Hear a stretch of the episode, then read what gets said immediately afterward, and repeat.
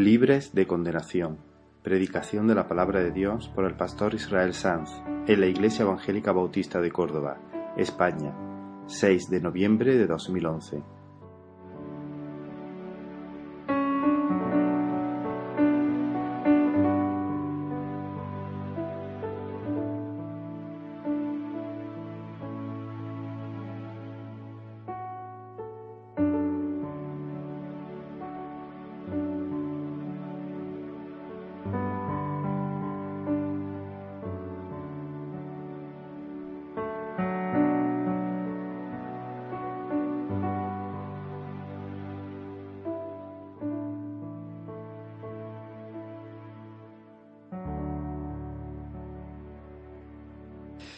Y el Señor le dijo, le dio una orden difícil de cumplir porque Dios le dijo, mira, el hijo de la esclava no puede heredarte, será el hijo de la libre, será Isaac. En Isaac yo voy a, poner mi bendición, pero no en Ismael. Así que despide a la esclava y despide a su hijo, que era hijo de Abraham. Así que puso, su, puso en sus manos un, un cántaro con agua y se despidió de Agar y de su hijo, que tendría como unos 14 o 13 años de edad, para nunca jamás volver a, verlo. Y Agar e Ismael salieron por el desierto errante, rumbo a ninguna parte, y dice la escritura que el agua del cántaro escaseó, se, se les acabó la provisión de agua. Y en un momento, cuando el cuerpo de Ismael desfallecía, ya no podía más, el muchacho se estaba muriendo. La madre lo dejó junto a un arbusto y ella se alejó lo suficiente como para no ver a su hijo morir, porque no podía soportar la idea de que su hijo se muriese en su presencia, no lo podía aguantar y la entiendo. Su hijo se estaba muriendo de sed, estaba agonizando y ella dijo, no lo puedo aguantar. Así que se fue lejos y allí esperando a que la muerte le llegara primero a él tal vez y luego a ella. Pero en ese momento, cuando Ismael estaba allí solo, lloró. Lloró de impotencia, lloró de desesperación, lloró. No, no, no podemos conocer la profundidad de ese lloro. ¿Y sabéis qué, hermanos? Dios escuchó el lloro de Ismael. Y Dios le habló a Agar que tiene mujer, levántate y toma a tu hijo y dale de beber, porque yo tengo planes también con él. Y en ese momento la Biblia dice que los ojos de Agar fueron abiertos y vio una fuente de agua. Y entonces fue y tomó y dio de beber a su hijo. Y el hijo vivió y fue fuerte. Una pregunta, ¿había agua en ese lugar o no había agua? ¿Había agua o no había agua? Bueno, sí. Algunos dicen no. Bueno, cualquier cosa que responda está bien. Sí, había agua. No, no había agua. Pero quiero hacer destacar una cosa. La Biblia no dice que Dios puso una fuente de agua. La Biblia dice que Dios le abrió los ojos y vio una fuente de agua. Claro, tú y yo sabemos que no era una fuente de agua normal, lo que allí pasó fue un milagro. Dios les permitió ver una fuente que no se ve con los ojos naturales, pero que estaba. Dios les permitió ver algo que no se puede comprender con la mente natural, pero que era. Dios le abrió los ojos y ella vio una fuente de agua, queridos hermanos. El niño se estaba muriendo en un lugar donde había abundancia de agua. ¿Lo has pensado? Se estaba muriendo de sed en un lugar donde había agua suficiente para él y para todos los que quisieran beber. Y así muchas veces pasa en lugares donde hay provisión de Dios nos morimos de hambre o de sed, porque nuestros ojos a veces se oscurecen, nuestro discernimiento se embota y no podemos llegar a ver las realidades espirituales que no se pueden entender con la mente natural, que no se pueden ver con los ojos naturales.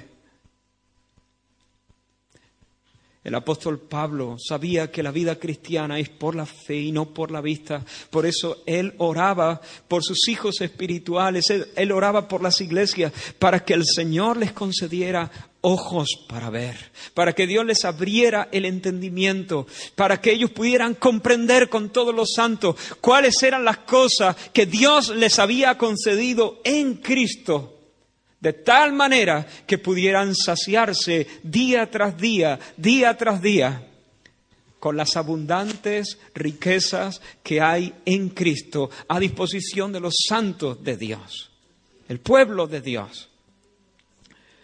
Hermanos, la vida cristiana es una guerra, estamos en conflicto. Tú luchas, yo lucho. Si no luchas, entonces preocúpate mucho, posiblemente estás muerto. Pero si estás vivo por la gracia de Dios, tú sabes lo que es el combate. Y hay un montón de cosas que, que nos asedian, que nos estrechan.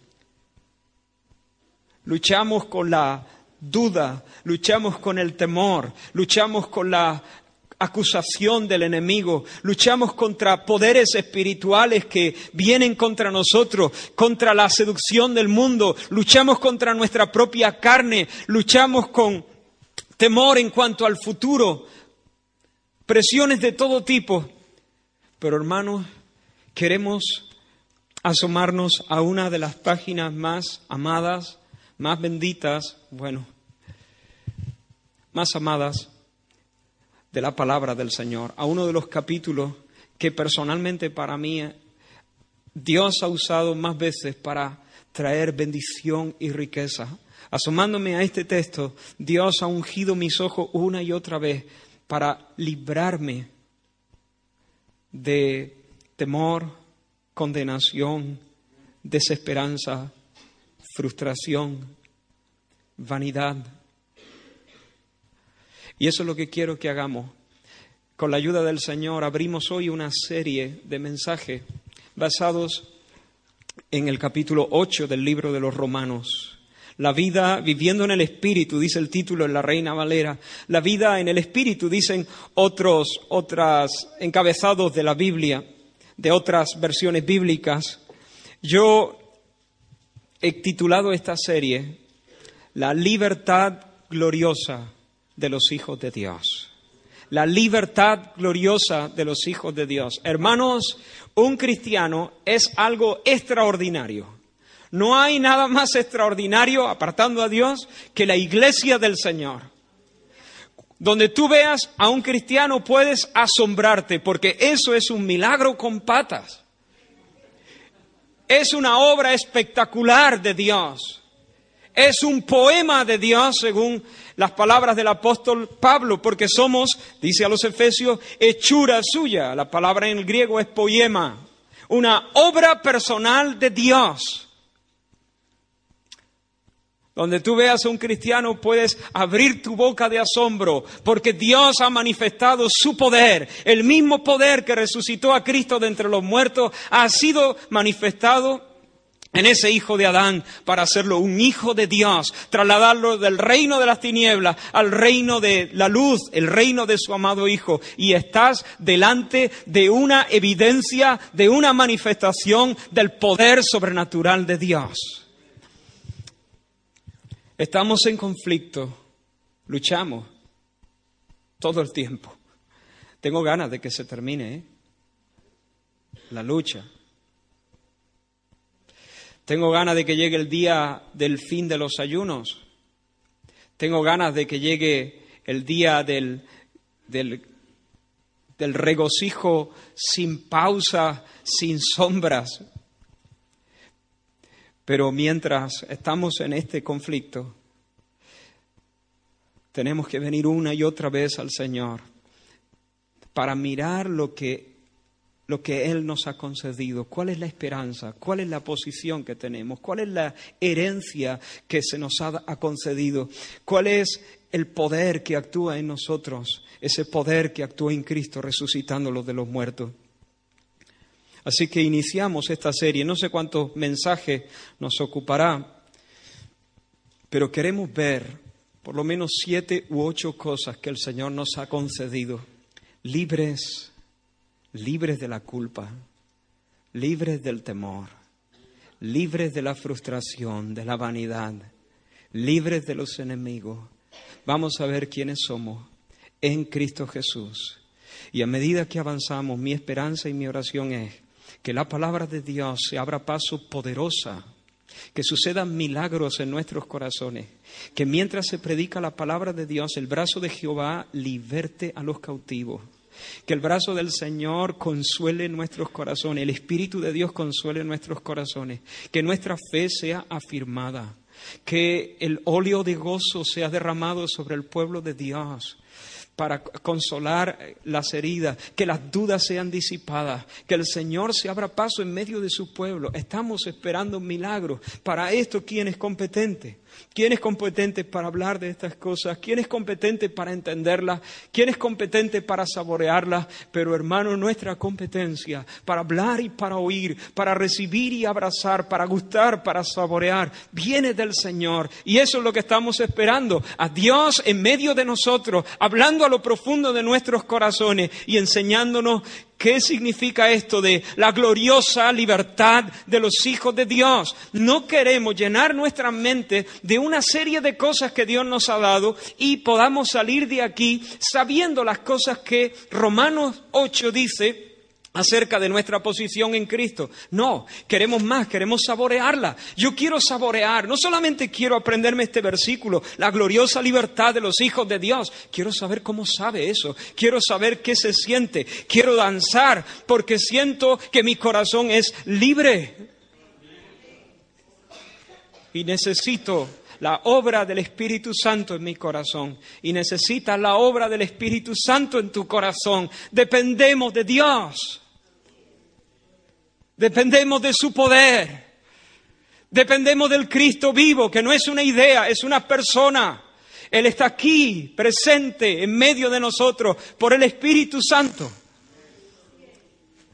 Si Él se mueve, esto va a pasar y que el Señor envíe bendición y vida eterna. Eso es lo que nos proponemos. Y quiero que leamos el primer versículo. Ahora, pues, ninguna condenación hay para los que están en Cristo Jesús. Los que no andan conforme a la carne, sino conforme al Espíritu. Versículo 2 porque la ley del Espíritu de vida en Cristo Jesús me ha librado de la ley del pecado y de la muerte, porque lo que era imposible para la ley, por cuanto era débil por la carne, Dios, enviando a su Hijo en semejanza de carne de pecado, y a causa del pecado, condenó al pecado en la carne. Versículo 33. ¿Quién acusará a los escogidos de Dios. Dios es el que justifica. ¿Quién es el que condenará? Cristo es el que murió. Más aún, el que también resucitó, el que además está a la diestra de Dios, el que también intercede por nosotros. Bendito sea el nombre del Señor.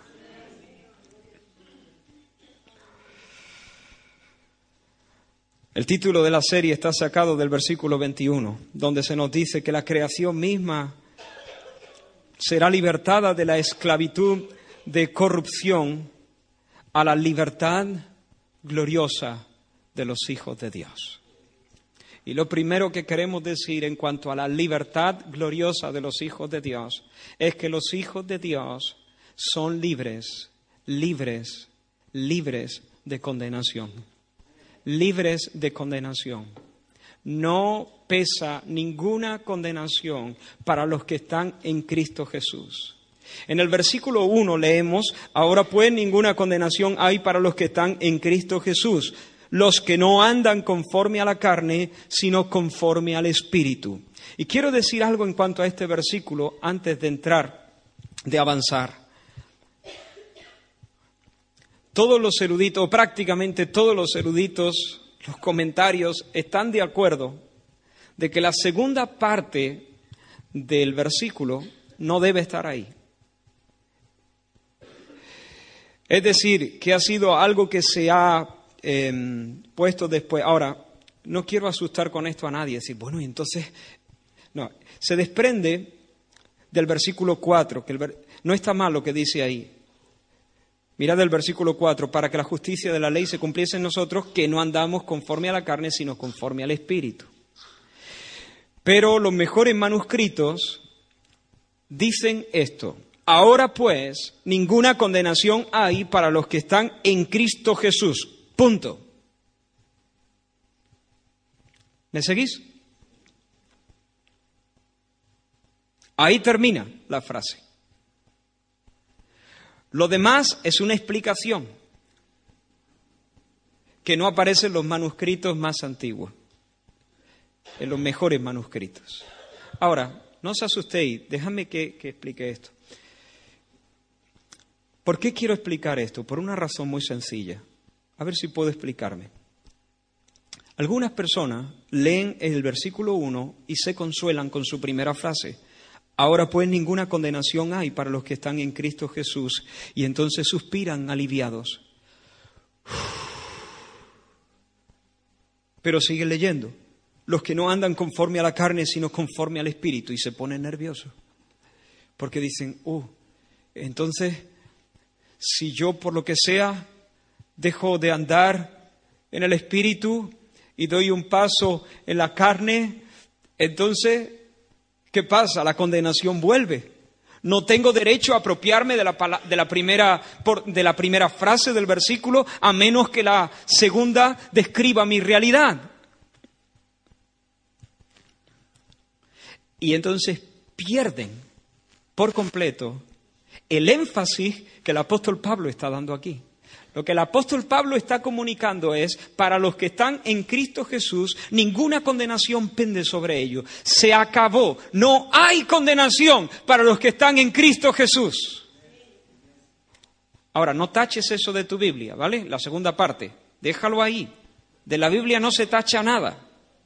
Todo debe estar aunque bueno, eh, acabo de decir que entendemos que no están los mejores manuscritos, pero aún esto, déjalo ahí, porque en realidad los que están en Cristo Jesús, absolutamente todos los que están en Cristo Jesús, no andan conforme a la carne, sino conforme al Espíritu. El cristiano es uno que por definición, que por naturaleza, a pesar de sus caídas, de sus errores y de sus debilidades, es uno que anda conforme al Espíritu. Versículo 4, ya lo hemos leído, dice, para que la justicia de la ley se cumpliese en nosotros, los cristianos. O de otra manera, para que se cumpliese en nosotros, los que estamos en Cristo. O de otra manera, para que se cumpliese en nosotros, los que no andamos conforme a la carne, sino conforme al Espíritu. De hecho, Pablo dirá más adelante que los que andan conforme a la carne son la gente carnal, que no tienen al Espíritu. Si alguno no tiene al Espíritu, no es de Cristo. Pero si alguno tiene el Espíritu, es de Cristo y por lo tanto anda en el Espíritu. Por definición, ¿me seguís todavía, hermano? Por definición, el cristiano es uno que ha sido salvado. El cristiano es uno que es hijo de Dios. Por definición, el cristiano es uno que es consagrado a Dios. Por definición, el cristiano es aquel que vive en el Espíritu y no anda en la carne.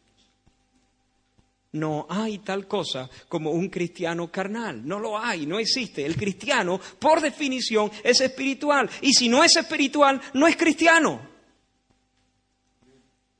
El hombre natural es el que anda conforme a la carne. El creyente anda conforme al Espíritu porque ha recibido la vida del Espíritu y anda en el Espíritu. Pero no quiero detenerme más en este punto. Solamente dejarte con esto. Lo que el apóstol Pablo está diciendo, inspirado por el Espíritu de Dios, es que para los que están en Cristo no hay condenación. No hay condenación. Los que están en Cristo somos flacos y débiles. Los que estamos en Cristo pecamos. Y el que dice que no peca es un mentiroso.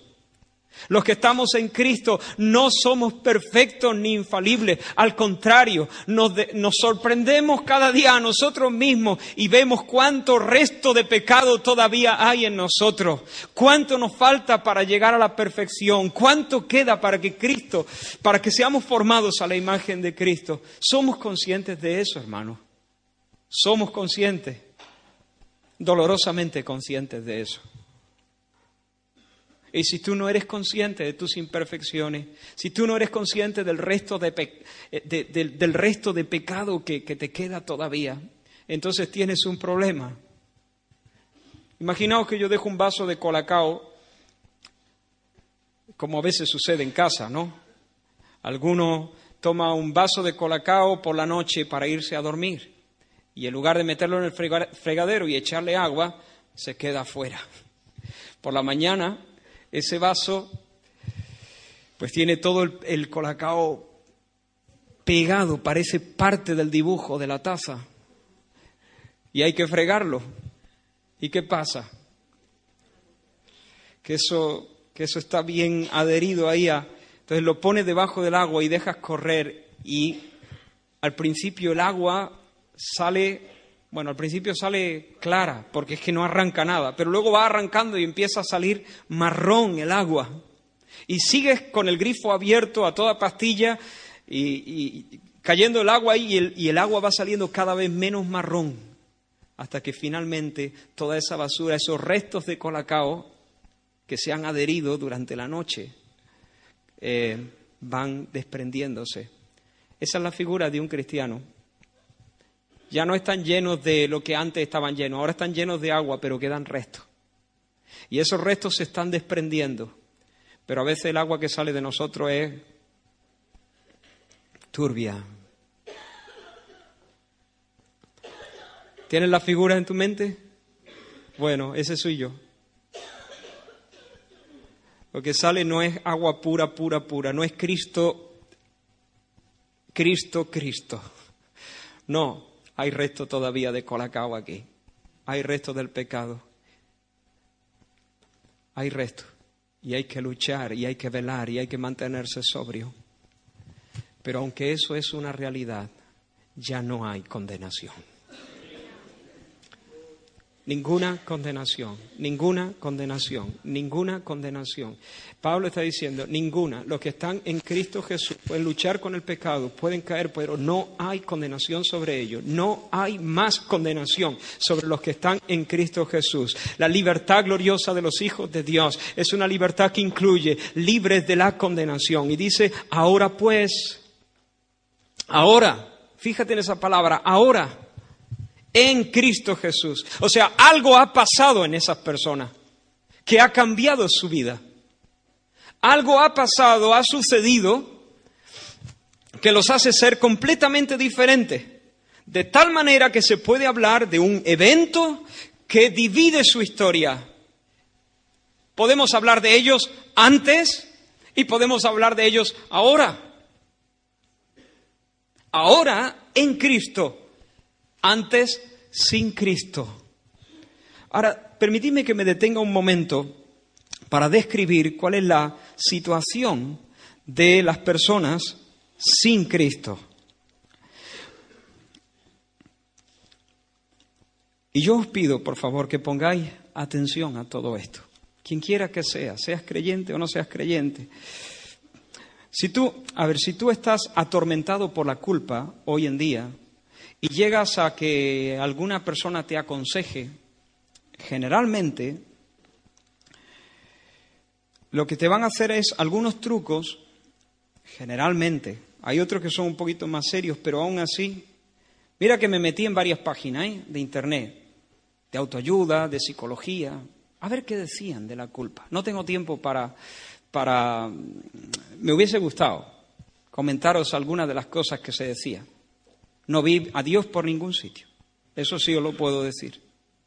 Algunas hasta se contradecían de tal manera que venían a decir que la culpa es como una emoción que se produce en nosotros que tiene sus raíces en algo que en disposiciones morales de alguna forma que nosotros mismos nos autoimponemos y, y que nosotros mm, De alguna manera, si nos desprendemos de ese concepto de pecado, entonces nos liberaremos de la culpa. Y luego, y luego añadían, bueno, también puede ser porque le hayamos hecho algún mal a alguien. Y yo ahí cuando me perdía. Digo, pero bueno, o sea, dicen que esto es una cosa inventada por nosotros mismos, nosotros nos lo imponemos, son criterios que tenemos que nacen en, nosotros mismos por, la educación que hemos recibido, por el ambiente en, el que nos hemos criado, pero ahora dice que también podemos tener culpa porque le hemos hecho un mal a alguien. ¿Quién decide lo que está mal? Si esto es algo autoimpuesto, una invención que nace en nuestra entraña, en nuestra, en nuestra mente, ¿qué derecho tiene esta persona a decir que es porque le he hecho un mal a alguien? ¿Quién dice que mentir sea malo? ¿Quién dice que comerme a mi hijo sea malo? Si estos son invenciones, ¿entiendes? Ah, eh, hay, una, contradicción. Pero bueno, al, punto que quiero destacar. El punto es el siguiente, si tú pides ayuda con, respecto a la culpa, lo que te van a hacer es enseñarte algunos trucos para manejar, gestionar esa emoción negativa para que tú puedas liberarte de esa sensación tan incómoda y que no te estropee el domingo, ¿entiendes? Para que puedas vivir un poco libre de esa sensación. Tú no tienes que, mira, tú dite a ti mismo que tú no, tú no has nacido para, para mm, servir a nadie. Eh, tú no has nacido para cumplir los objetivos de nadie. Tú eh, no tienes que... y ese tipo de consejo. No te tienes que autoimponer. Pero hermano, generalmente, déjame que diga una frase que habría que, que, quizá todo esto habría que matizarlo mucho, pero espero hacerme entender. A ver, hermano, las personas son, se sienten culpables, porque las personas son culpables.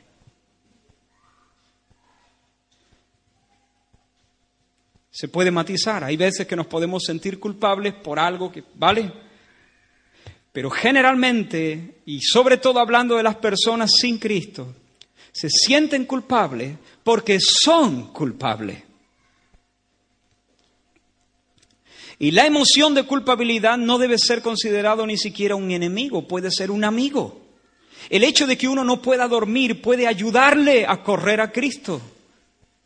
Sin embargo, va a alguien, algún amigo, y el amigo lo que intenta, en vez de decir, oye, pues piénsalo bien, Preocúpate, mira si hay en tu corazón, examina dentro de ti, Mírate al espejo de la palabra de Dios. No, le dice, mira, tú lo que tienes que pensar de esta manera y darte una vuelta y pensar de esta manera y confrontar esto para liberarlo de esa emoción tan negativa.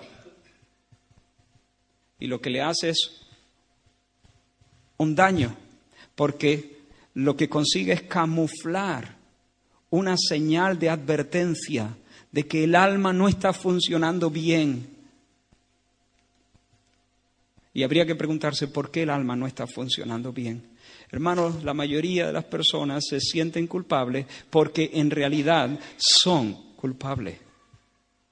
Las personas sin Cristo están descritas en, el, en la carta de Pablo a los Efesios en el capítulo 2. Permitidme que mencione varias cosas. Efesios capítulo 2, y allí el apóstol Pablo nos dice, Él os dio vida a vosotros cuando estabais muertos en vuestros delitos y pecados, en los cuales anduvisteis en otro tiempo siguiendo la corriente de este mundo, conforme al príncipe de la potestad del aire, el espíritu que ahora opera en los hijos de desobediencia entre los cuales también todos nosotros vivimos en otro tiempo en los deseos de nuestra carne, haciendo la voluntad de la carne y de los pensamientos, y éramos por naturaleza hijos de ira, lo mismo que los demás. Mira, esta es la descripción del hombre sin Cristo, de la mujer sin Cristo. La primera cosa que Pablo dice, el hombre sin Cristo está muerto en delitos y pecados. Delitos, esa palabra se puede traducir como transgresiones, es decir, que, que has puesto el pie fuera del plato. Has hecho cosas que no tenías que hacer. Te has desviado de la senda recta. Infracción, delitos. Pecados es todavía más profunda. Porque ya no es solamente que pones el pie fuera del plato, es que aunque no muevas el pie, tu corazón, la inclinación de tu, de tu corazón, los pensamientos, las palabras y las obras no dan en el blanco. El blanco es la gloria de Dios. Bueno, pues todos tus pensamientos, todas tus inclinaciones, todas tus, eh, tus entrañas dan en, en otro lugar, no dan en el blanco, no apuntan a la gloria de Dios, pecado. Así que el apóstol Pablo dice, estamos muertos en delitos y pecados. Esa es la condición del hombre sin Cristo. El énfasis está en que la persona, estando en una condición donde está en pecado y en transgresión, es absolutamente insensible a Dios.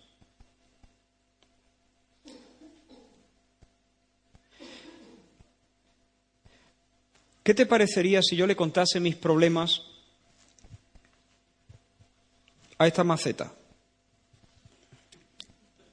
Tú pensarías que estoy absolutamente loco.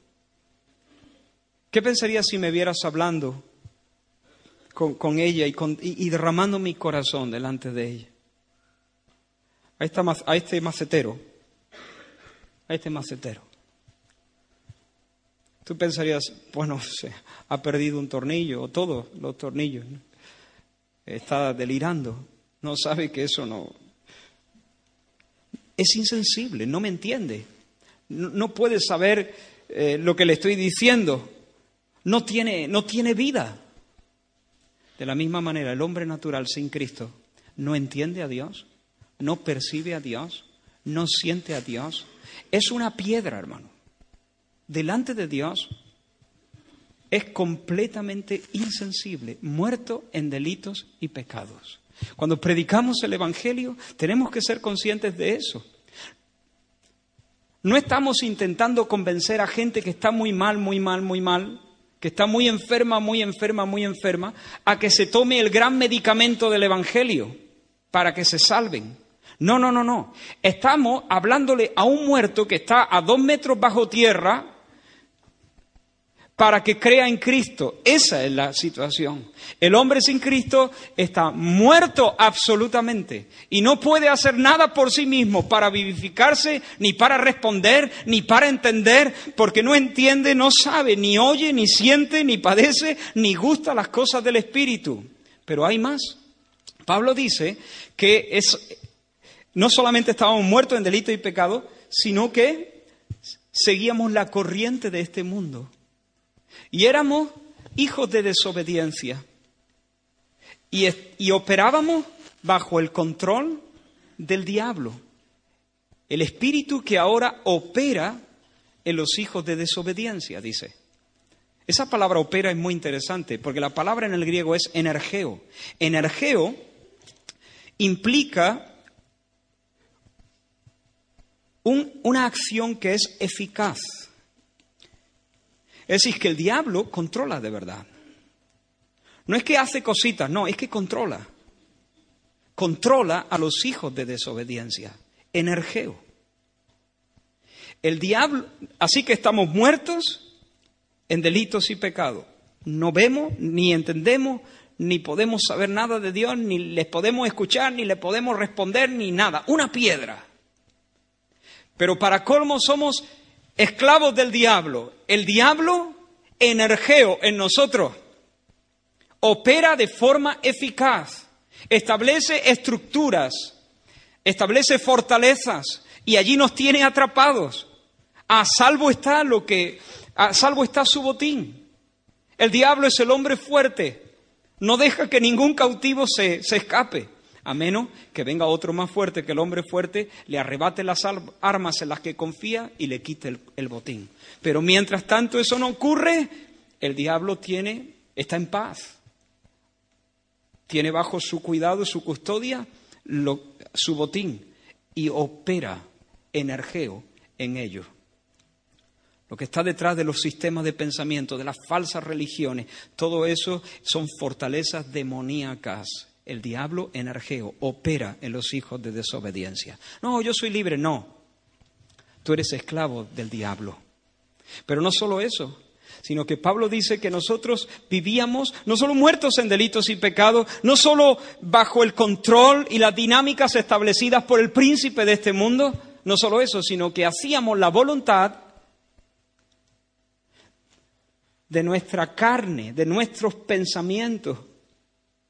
Y aquí hay algo todavía más profundo, y es que estamos muertos, estamos esclavos del diablo, pero somos esclavos de nosotros mismos, de nuestra naturaleza carnal.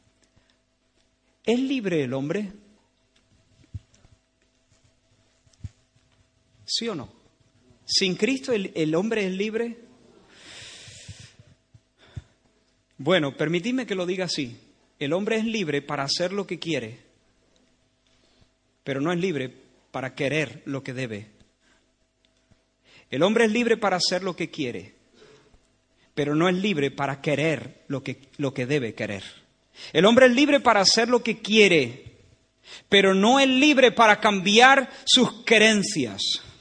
No es libre para cambiar sus afectos. El hombre es libre para hacer lo que quiere y por lo tanto, como lo único que quiere es contrario al espíritu, porque la mente carnal es contraria al espíritu, no, no puede agradar a Dios, no quiere agradar a Dios, entonces el hombre es esclavo de su pecado. Es esclavo del pecado, es esclavo de su naturaleza pecaminosa. Así que, hermanos, mirad, he tomado bastante tiempo, pero escucha bien, amigo, quien quiera que seas que estés aquí, escucha bien, sin Cristo estás muerto, no puedes sentir ni percibir a Dios. Eres esclavo del diablo y sigues la corriente, vas con todos, pero el que maneja es el diablo, esclavo del diablo. Y eres un esclavo de tu propia naturaleza pecaminosa, de tu mente carnal, que es contraria al Espíritu de Dios.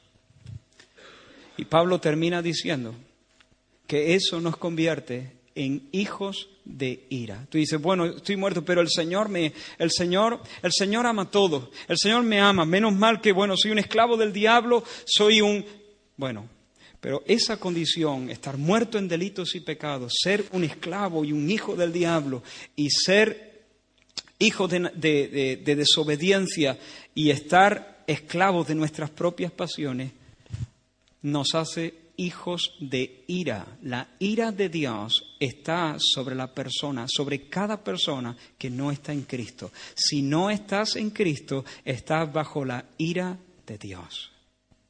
Esa es la situación que describe Pablo en su carta a los Efesios sobre las personas que no están en Cristo. Esclavos, muertos bajo la ira de Dios.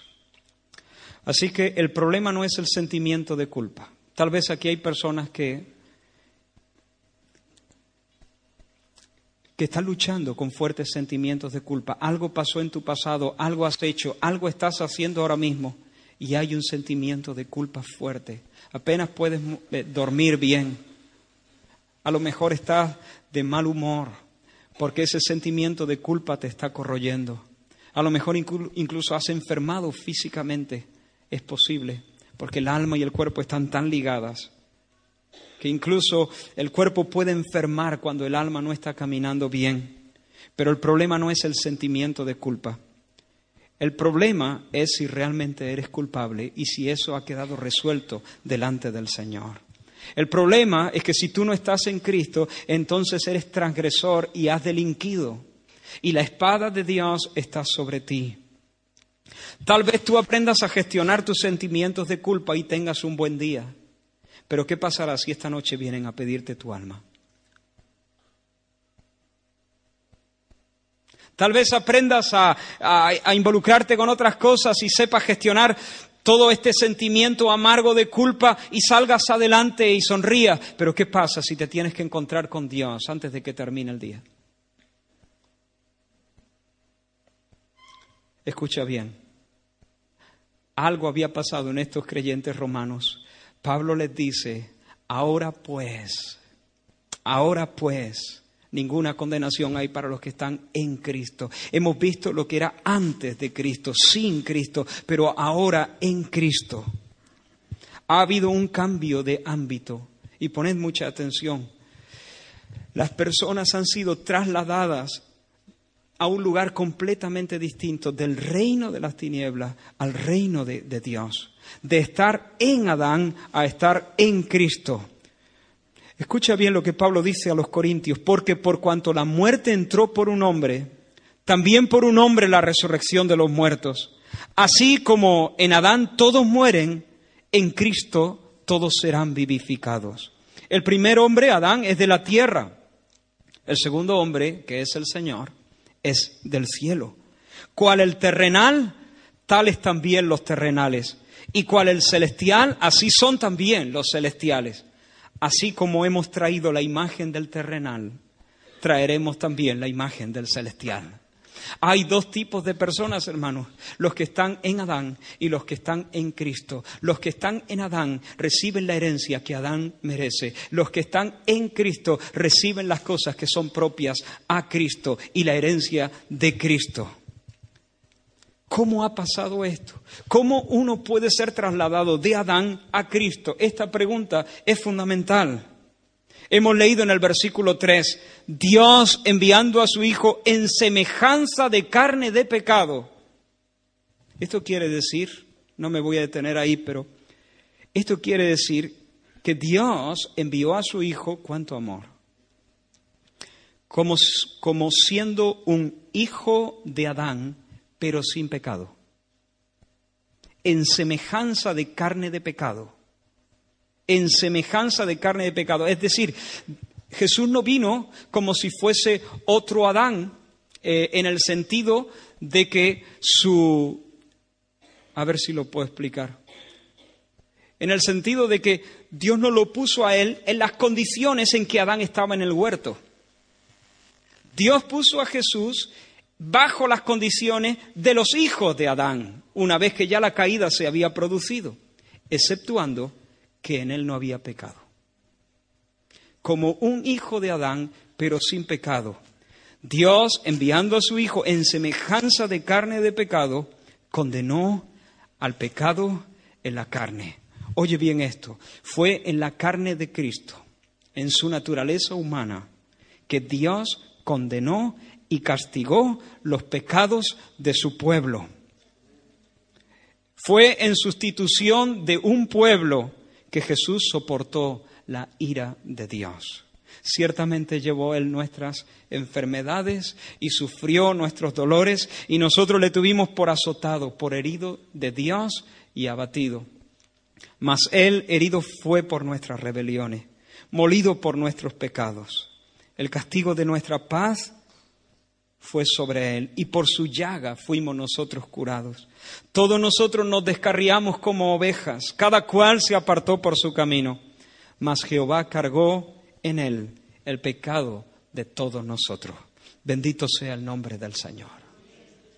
Jehová cargó en él el pecado de todos nosotros. Dios envió a su Hijo en semejanza de carne de pecado y condenó en su carne al pecado, derramando la ira, el justo castigo de Dios sobre los pecados de ese pueblo, sobre la persona de su Hijo. Hermano, no se trata aquí si te sientes libre o si no te sientes libre. La pregunta es si hay sangre en los dinteles. El ángel de la muerte entró en Egipto para dar muerte a todos los primogénitos. Y Dios le dijo a Moisés y al pueblo de Israel que pusieran sangre en los dinteles de la puerta con la promesa de que el ángel destructor vería la, sangre y pasaría de largo. Cuando la muerte pasó por la tierra de Egipto, entraba a cada casa y en cada casa mataba a todos los primogénitos.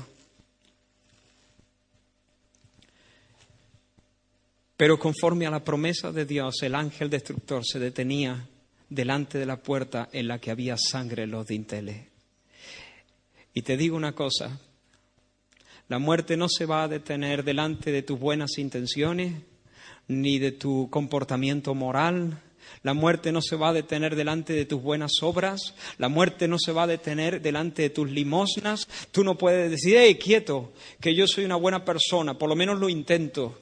Tú no le puedes decir, hey, quieto, que yo he hecho muchas limosnas y tengo algunas personas que pueden dar crédito de que soy una persona muy generosa. Hey, quieto, que yo tengo un fuerte compromiso con la iglesia y siempre estoy en todas las reuniones. Eh, quieto, mis padres me consagraron y me he criado en la iglesia, casi, casi me paren en un banco. Tú no podrás decirle eso. El ángel solo se detendrá, la muerte solo se detendrá, el, el juicio de Dios solo se detendrá si hay sangre en los dinteles. Jehová puso sobre él, derramó sobre él su ira cargó en él el pecado de todos nosotros. Él llevó las iniquidades de un pueblo, la muerte expiatoria, la sangre de Jesús. Pero hermano, la sangre, esto funcionaba, funciona así en la economía de Dios. Ese pueblo que está perdido y sobre el cual debe caer la ira de Dios en justicia. Dios lo ama y lo quiere salvar. Por lo tanto, levanta un intercesor. Alguien que se ponga en la brecha por ello. Dios miró por todas partes y no lo vio. No encontró ninguno. Por lo tanto, Dios se hizo hombre. Dios se hizo hombre y el verbo se hizo carne y vino como uno de nosotros y vivió una vida perfecta. Y ese intercesor tenía que llegar como un sacerdote, como un sumo sacerdote, ofrecer un sacrificio válido por ese pueblo y ahora ascender a los cielos, entrar a la presencia misma de Dios, poner la sangre delante e interceder por ese pueblo allá afuera para que la misericordia del Señor fuese extendida sobre ellos. Y Jesús murió, murió y derramó su sangre como ofrenda por el pecado. Pero está muerto. No es suficiente.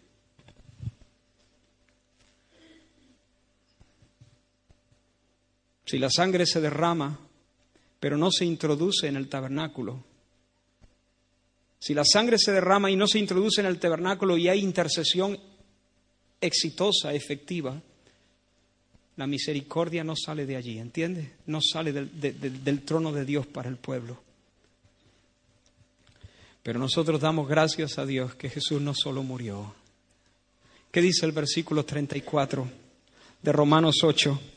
Romanos 8, versículo 34. ¿Quién es el que condenará? ¿Qué dice? Leemos juntos. Cristo es el que murió, más aún, el que también resucitó, el que además está a la diestra de Dios, el que también intercede por nosotros. La muerte no lo pudo sujetar. Él se levantó en victoria. Él no entró trayendo sangre ajena como los sacerdotes del Antiguo Testamento.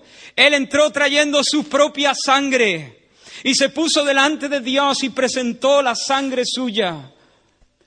Intercede, intercedió, intercede por nosotros desde ese momento, intercede perpetuamente por nosotros. Y las misericordias de Dios fluyen hacia el pueblo. Bendito sea el nombre del Señor. Hermano, no sé si te estás dando cuenta, pero el fundamento de la paz no es lo que yo siento o deje de sentir. El fundamento de la paz es un fundamento objetivo. Es una obra hecha, culminada, que no se puede cambiar. Sienta yo lo que sienta. La obra está hecha. Jesús murió y pagó el precio. Derramó su sangre. Se levantó de entre los muertos. Entró al tabernáculo celestial y en la presencia de Dios presentó su ofrenda e intercedió por mí. e intercede por mí. Si Dios está por mí.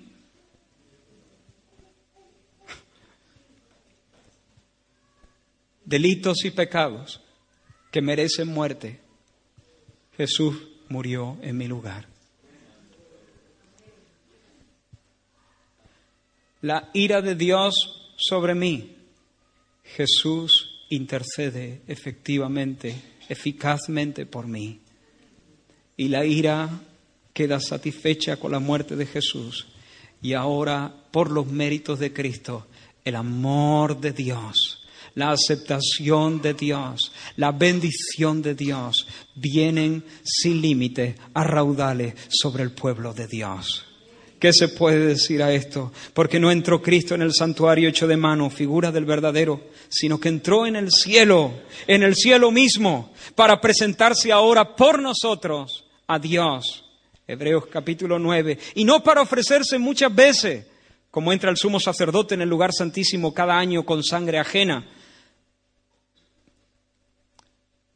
se presentó una vez para siempre por el sacrificio de sí mismo para quitar de medio el pecado. No hay condenación. No hay condenación. Es más que un sentimiento. Hermano, hermana, no te mires a ti mismo. Hazme el favor. No te mires a ti mismo, mira a Jesús y su sangre, mira su resurrección, mira su exaltación a la diestra de Dios, mira su intercesión en los cielos perpetuamente y no quites los ojos de ahí porque te vas a hundir.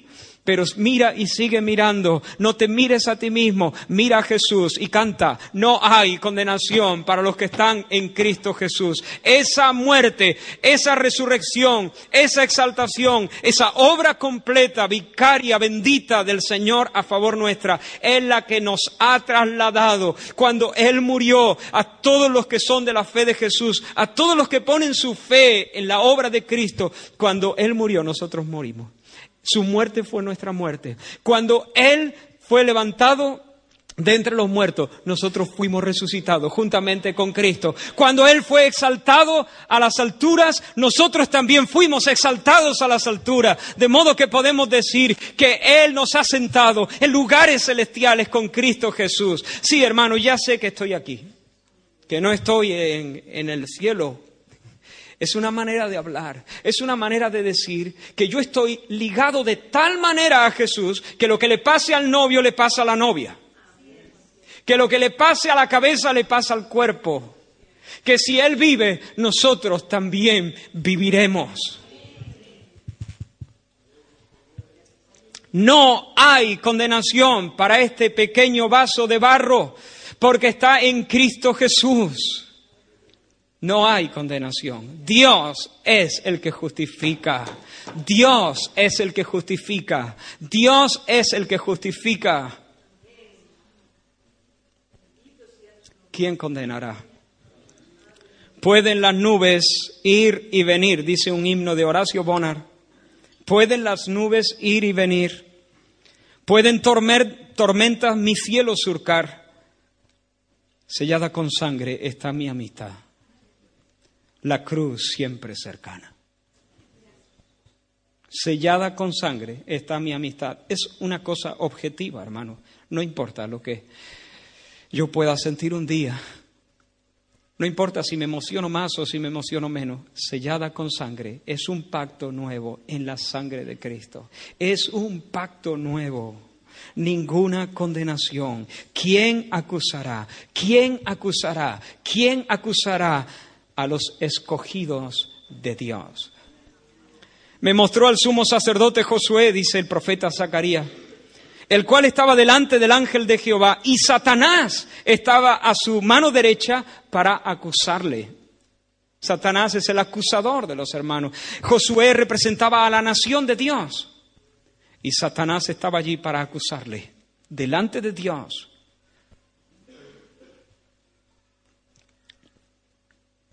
Y hay motivos para acusarle, porque, porque Josué estaba vestido con vestiduras viles.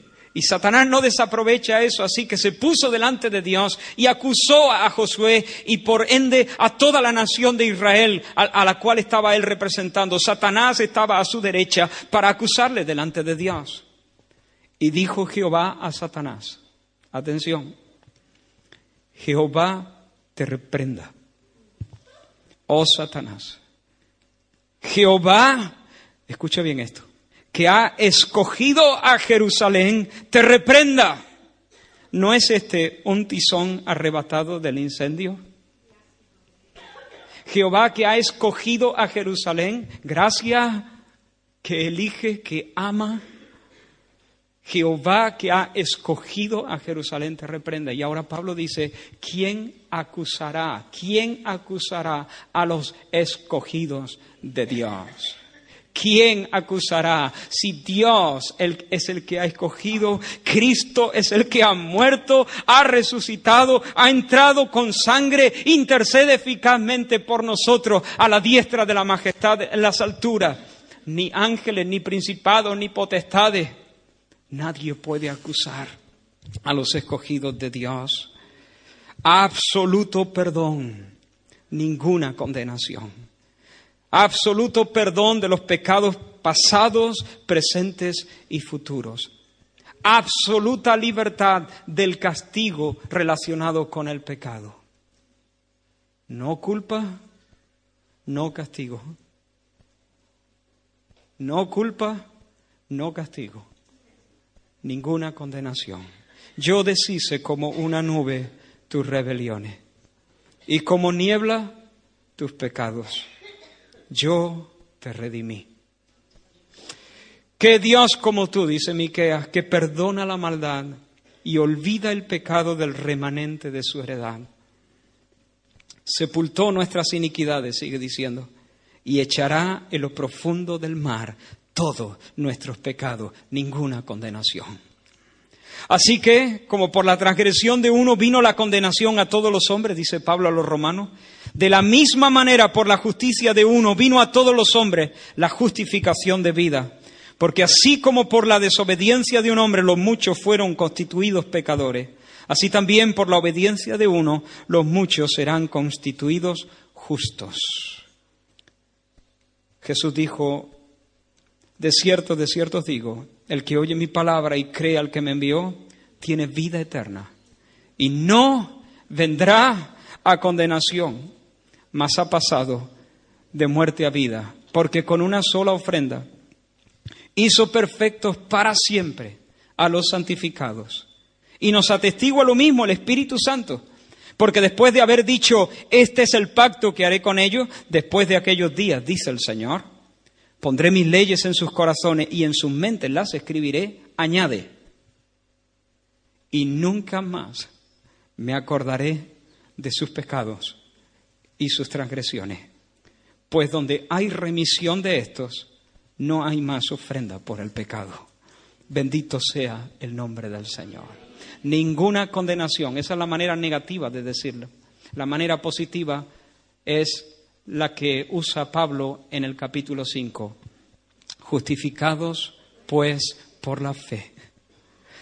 Justificados pues por la fe, tenemos paz para con Dios por medio de nuestro Señor Jesucristo, por quien también tenemos entrada por la fe a esta gracia en la cual estamos firmes y nos gloriamos en la esperanza de la gloria de Dios. Estoy terminando, pero dejadme decir un par de ideas más. Justificar significa declarar justo.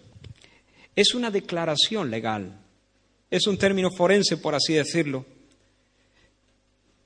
No es que, en este sentido, no es que Dios te haga justo. Eso es otra cosa.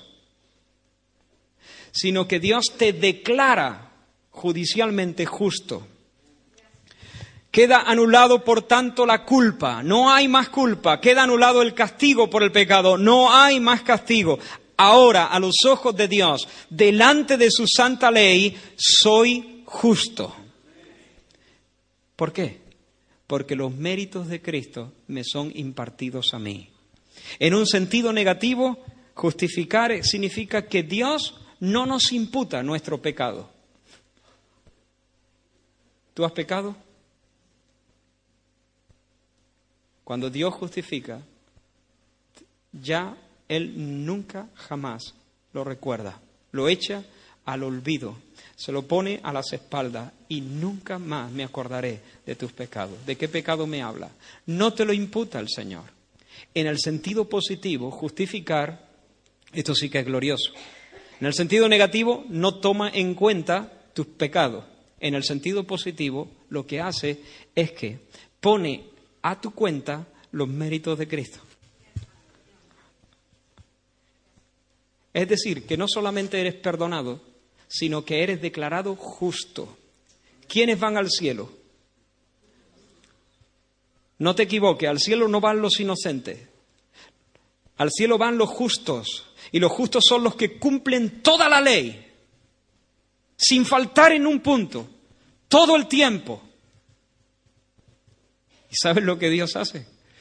Por eso la vida de Jesús, no solo su muerte, su vida es muy importante, porque Él tenía que vivir como justo y cumplir toda la ley. Y lo hizo. Y ahora ese mérito, Dios lo pone en tu cuenta. ¿Qué te parece? De tal manera que Dios te mira con su ley, su santa ley delante, por así decirlo, y Él te mira y, y te dice, tú eres justo. Tú has guardado toda la ley. Bienaventurado, dice el salmista, el varón a quien Dios atribuye justicia sin haber obrado. Por la fe, la justicia de Cristo nos es imputada a nosotros, nos es dada a nosotros. Bendito sea el nombre del Señor. Por eso dice que tenemos paz para con Dios, porque Dios no ve pecado en nosotros. Pero también dice más, que nos gloriamos en la esperanza de la gloria de Dios, nos gloriamos en la esperanza de las bendiciones celestiales. ¿Por qué? Porque somos justos. El cielo es para los justos. Tenemos paz porque no ve nuestras transgresiones y nos gloriamos en la esperanza de la gloria futura porque se nos ha dado la justicia de Cristo. Justificados pues por la fe tenemos paz para con Dios y nos gloriamos de las glorias, en las glorias celestiales que son para aquellos que son justos. Bendito sea el nombre del Señor. Así que hermanos, teniendo libertad para entrar al lugar santísimo por la sangre de Jesucristo, por el camino nuevo y vivo que Él nos abrió a través del velo, esto es de su carne, y teniendo un gran sacerdote sobre la casa de Dios, acerquémonos. Acerquémonos, acerquémonos con un corazón sincero, acerquémonos plenamente convencidos en la fe, en plena certidumbre de fe, acerquémonos. Limpios los corazones de mala conciencia, lavados los cuerpos con agua pura. Hermanos, limpia conciencia, limpia conciencia, limpia conciencia. Eso es lo que Dios quiere que nosotros saboreemos en esta mañana. Tal vez tú has hecho cosas terribles. Tal vez hay cosas que, que te torturan. Quizá estás haciendo cosas muy feas. Si tú no estás en Cristo, por favor, si tú nunca has experimentado la salvación del Señor, si nunca te has arrepentido de tus pecados, si has experimentado la obra verdadera y sobrenatural de Dios en lo profundo de tu ser, no intentes aliviar la culpa, la emoción de culpa. No, no, no, no. Arregla las cosas bien arregladas. Reconoce que eres culpable, que estás muerto en delitos y pecados, que eres un esclavo del pecado y un esclavo del, del diablo reconoce que lo justo, que lo justo es que la ira de Dios caiga sobre ti. Pero no te quedes ahí, por favor.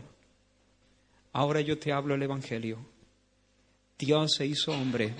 Jesucristo vivió una vida perfecta y murió por los pecadores.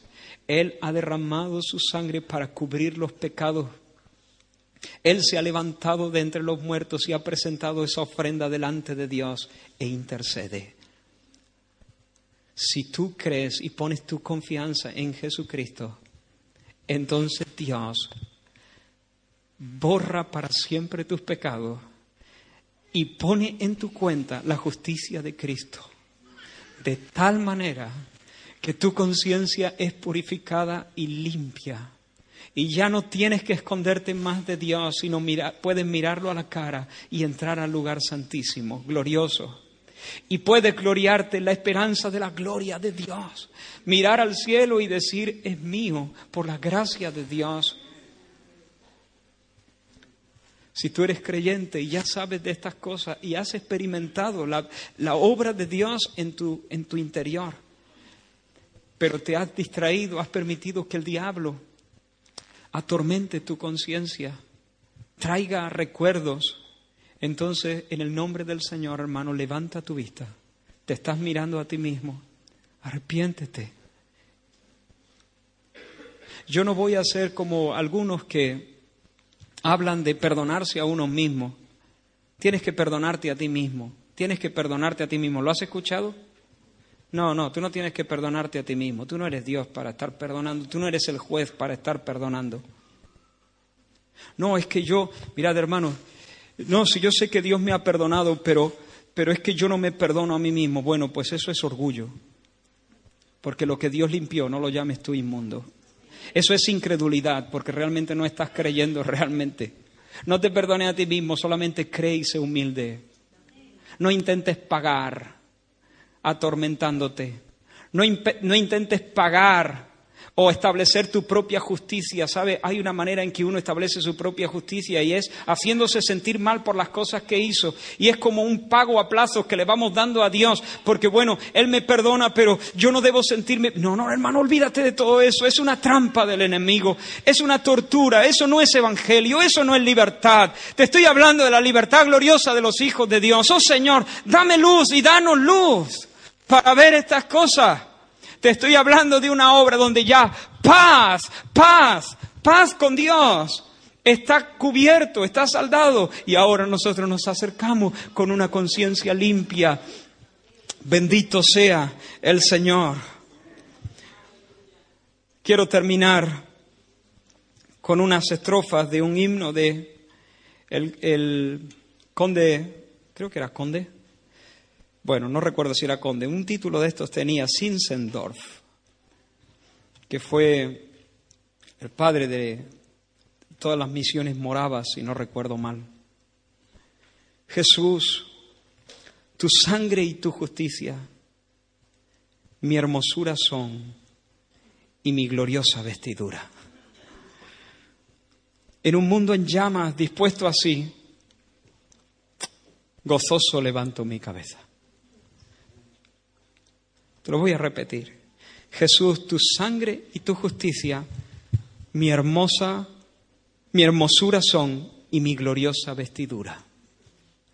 En un mundo en llamas, dispuesto yo así, con esta vestidura, gozoso levanto mi cabeza. Esta impecable túnica intachable aparece, mientras la arruinada naturaleza perece glorioso tono que el tiempo jamás envejece, la túnica de Cristo siempre nueva permanece. Y vestido de esta manera, en un mundo en llamas, glorioso, levanto mi cabeza. Vamos a cantar este canto y terminamos así, que habla acerca de la obra de Cristo como nuestro sumo sacerdote. Aleluya. Y al contemplarte se me acaban las palabras. Más allá de todo, te entregaste, precioso cordero en majestad inigualable. Más allá de todo, te entregaste.